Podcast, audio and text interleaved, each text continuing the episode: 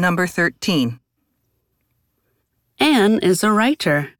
She writes books about romance and life in the countryside. Recently, she has been having trouble coming up with ideas for new stories.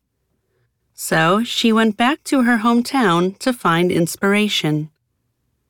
While walking in the park, Anne saw a mother bird feeding her baby birds. Anne decided to write a new story about a mother taking care of her family. Question. Why did Anne go back to her hometown?